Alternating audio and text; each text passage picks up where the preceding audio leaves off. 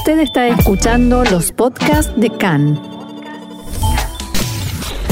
CAN, Radio Nacional de Israel tenemos realmente muchos temas importantes, destacados, casi que diría urgentes que seguir tratando y por eso ya está en línea con nosotros. Tenemos el honor de volver a tener aquí en CAN en español al profesor Manuel Trachtenberg.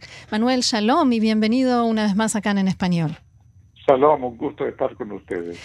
Eh, Manuel Trachtenberg es economista, ex Haber Knesset, ex miembro del Parlamento israelí y la primera pregunta que quiero hacerle eh, tiene que ver con una declaración suya que se dio a conocer esta semana en uno de los diarios israelíes en la que decía que la no aprobación del presupuesto nacional es en sí mismo un delito.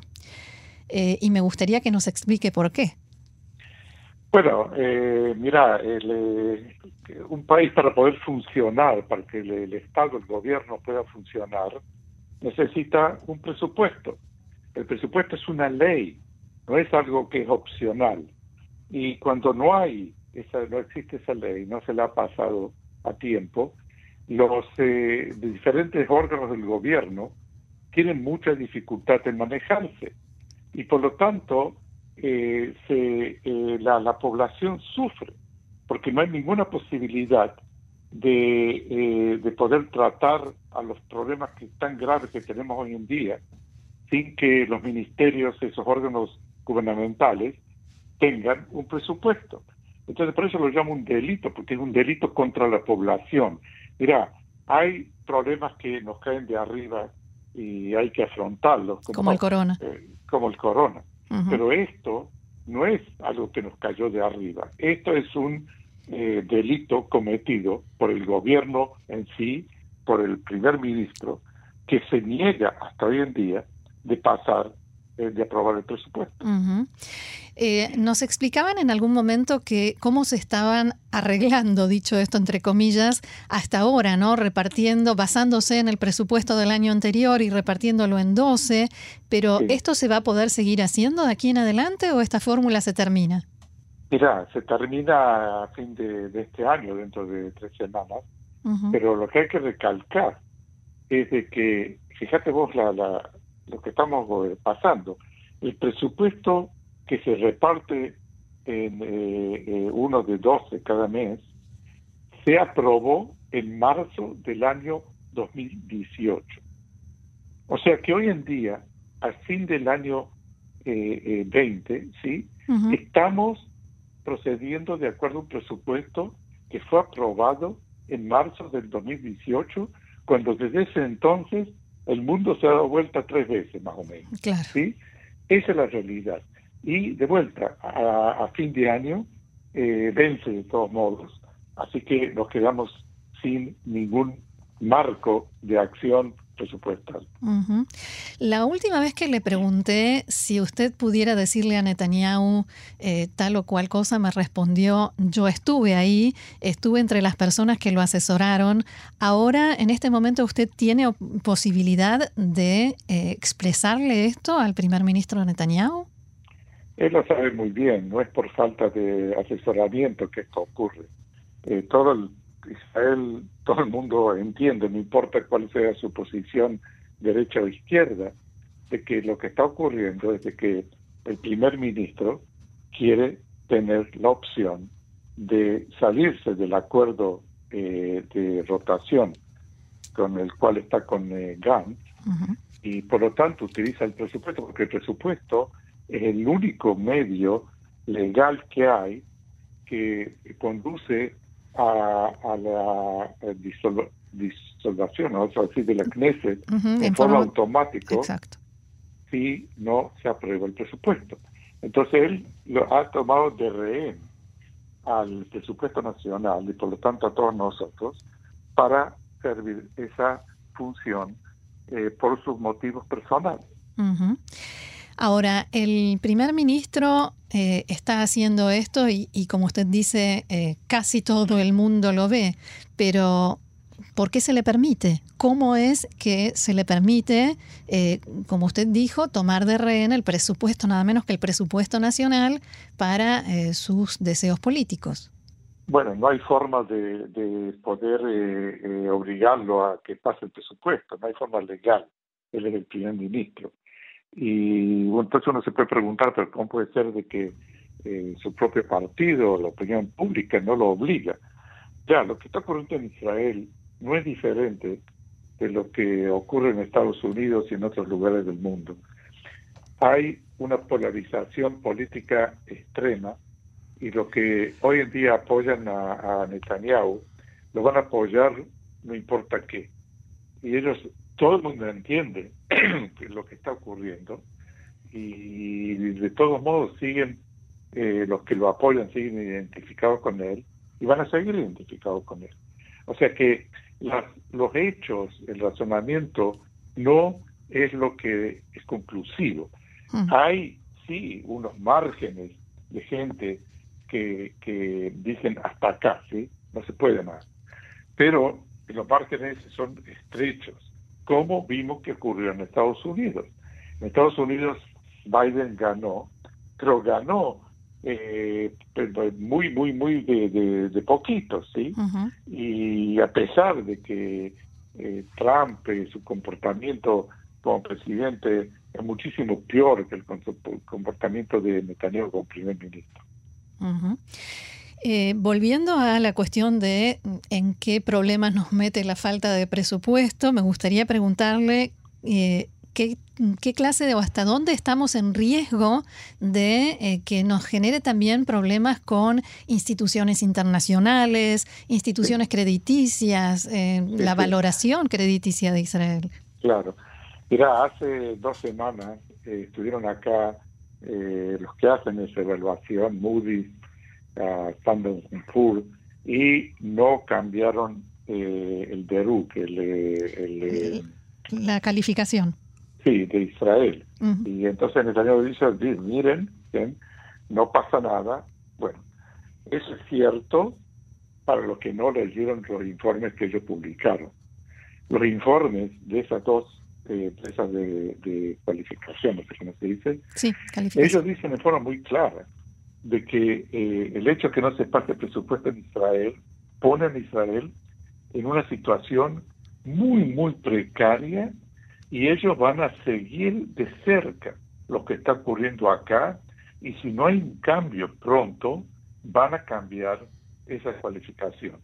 Por lo tanto, lo que dijeron es de que eh, como se dice en hebreo, nu, nu, nu, hmm. ¿sí?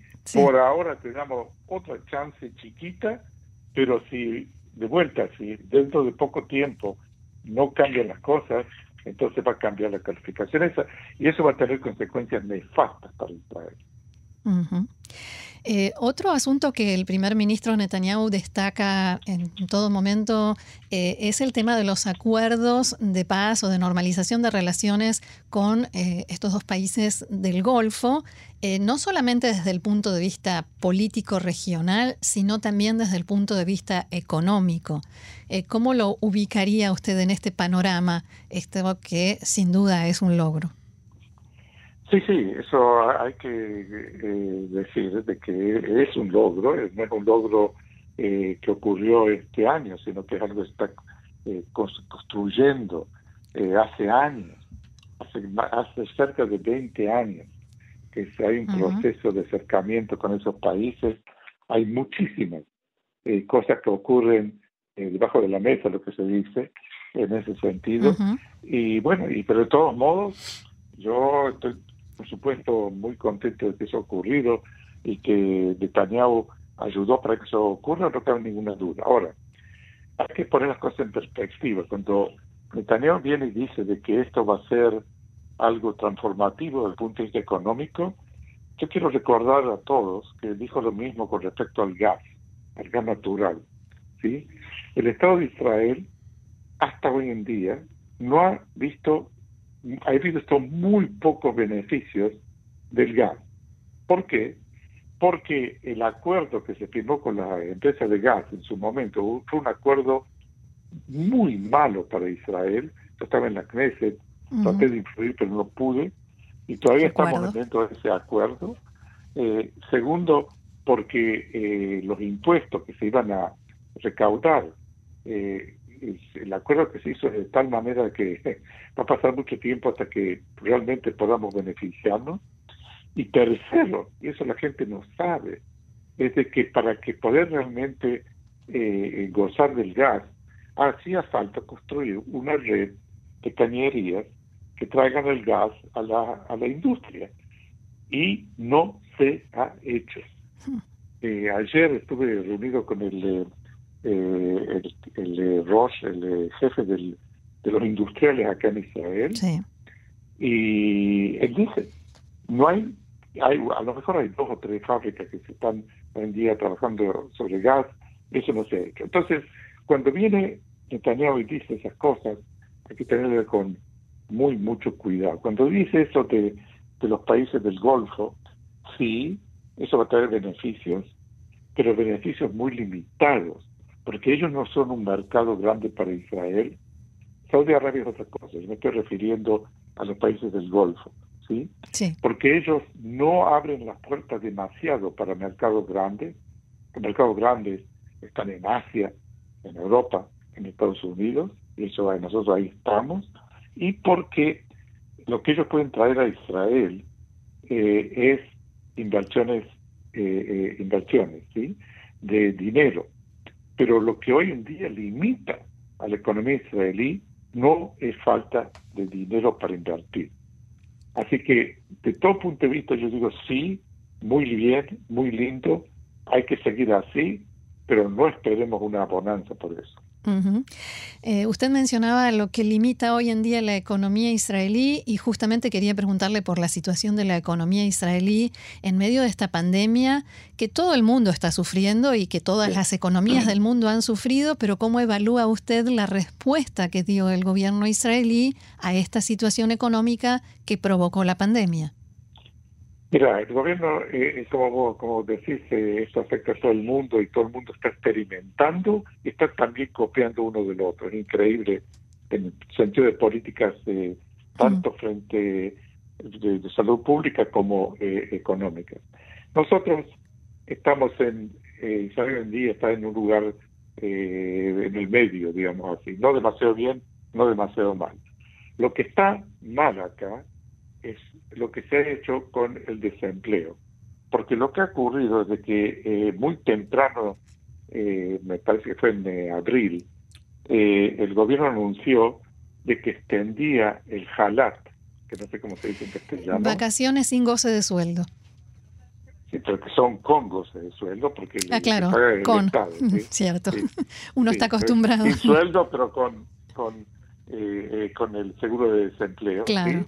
Eh, eh, que lo extiende hasta mediados del año que viene, del, eh, hasta junio, 2021. ¿sí? Bueno, entonces, ¿qué ha ocurrido? Hay muchísima gente que está recibiendo eso y que no se apure en volver al trabajo cuando hay trabajo. No para todos, pero me refiero, hay hoy en día demanda de trabajo y hay muy muchos que no quieren volver porque no les conviene porque no son trabajos que ellos quieren, etcétera, etcétera. Yo no culpo a nadie. Yo digo que esa es la situación. Ese es un error muy grande. Y hay que corregir ese error. Esa es una cosa. Pero lo que es más grave es porque no hay presupuesto nacional. No se pueden emprender proyectos importantes que pueden contribuir para aliviar a la situación. Por ejemplo, todo el mundo habla, el gobierno también habla de que hay que eh, hacer una, una política muy amplia de reentrenamiento, de como se dice. Capacitación. Capacitación. Todo el mundo entiende eso, ¿sí? No se puede hacer porque no existen la, no existe la posibilidad de hacerlo sin presupuesto, porque eso requiere dinero nuevo para un objetivo nuevo, nuevo. O sea, existe la capacitación, pero terriblemente eh, limitada. Claro, ampliarlo. Pero ampliar de forma masiva. Y no solamente de forma masiva, sino que con capacitación trata naturaleza. Porque lo que está ocurriendo es que la economía se va transformando rápidamente. Hay sectores que no van a volver a resurgir, hay sectores que eh, están ampliándose muchísimo. Y para eso hace falta, para que eso ocurra, hace falta recapacitar a, los despedidos para esos sectores que se están desarrollando. Eso el gobierno no lo hace, ¿sí? Porque no hay presupuesto. Y lo otro que es también muy importante es de que no hay ningún tipo de pensamiento que va a ocurrir pasado mañana. ¿Te das cuenta? O sea, no hay, no existe, no... Eh, La planificación. no hay ningún tipo de planificación para el año que viene, no para dentro de cinco años. ¿Te, das cuenta? Entonces algo realmente a mí, yo veo eso y, digo, ¿a dónde estamos? ¿Te cuenta? Ocurre un fenómeno tan increíble como esta eh, eh, pandemia y, el gobierno está todo el tiempo, tres veces por semana, discutiendo si se van a entrar al, shopping center siete personas por diez metros cuadrados o tres personas por metro cuadrado. Y les sale mal la cuenta. Sí. Eh, profesor Trachtenberg, me gustaría preguntarle por último, eh, ya más a nivel político y como ex eh, miembro de la Knesset por el partido Abodá, por la situación de lo que queda del partido Abodá y qué cree usted que deben hacer ahora de cara a las próximas elecciones que ya parecen inevitables. Bueno, el partido eh, no existe, eh, o sea, técnicamente sigue existiendo, pero ha desaparecido, eh, en realidad ha desaparecido. Es muy triste, no es sorprendente, porque estaba en, en, en, en decline. en declive en declive ya hace muchísimo tiempo, pero hoy en día se acabó, o sea, totalmente, a tal punto que no cuando hacen eh, los polls y no, no sale ahí. Eh, entonces eso está desaparecido. Y por lo tanto hay que mirar para adelante y preguntarse eh, cuál va a ser la manifestación del centro izquierda, ¿sí? que se quedó medio huérfano porque eh, Gantz y el partido eh, azul y blanco eh, ha, por supuesto, bajado muchísimo y la PIT sigue, pero no se puede elevar mucho más de lo que está hoy en día. Entonces hay un vacío muy grande. Entonces vemos que Eisenkot como figura puede tener arrastre y eh, te cuenta hace falta que se consoliden las fuerzas políticas que quieren un cambio, no solamente un cambio de primer ministro, sino también un cambio de actitud, en el sentido de unificar y no dividir, en el sentido de poner énfasis eh, sobre los temas de socioeconómicos que son tan agudos, etcétera, etcétera. Hoy en día no está claro eh, en las elecciones que van a venir tarde o temprano, eh, cuál va a ser la manifestación de esa parte del mapa político. ¿Usted cree que en algún momento la política israelí podrá volver a aquellos tiempos de discusiones ideológicas, de peleas, pero por ideas? Mira, eso es una pregunta que concierne no solamente a Israel, sino a todo el mundo. Hoy en día en todo el mundo. Uno lo ve en, Europa, uno lo ve en Estados Unidos, uno lo ve en todos lados. Se ha convertido la política, se ha, eh, uno puede decir, degenerado en, en algo muy personal, muy de identidades y no de ideas. Y eso es muy peligroso porque entonces se levanta la cabeza el populismo, levanta la cabeza los partidos de derecha extrema, etcétera, etcétera y hay una sensación de, que se perdió la brújula, ¿no? Y bueno, en algún momento eh, hay que retornar, como preguntaste, al mundo de las ideas.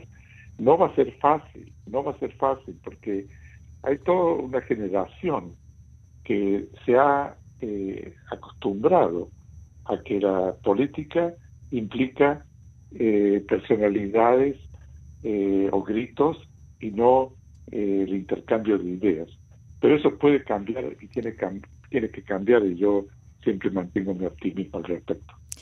Muy bien, profesor Manuel Trachtenberg, economista y ex miembro de la Knesset de Israel. Muchísimas gracias. Como siempre ha sido un gusto y, y como siempre hemos aprendido, así que sin duda volveremos a molestarlo más adelante.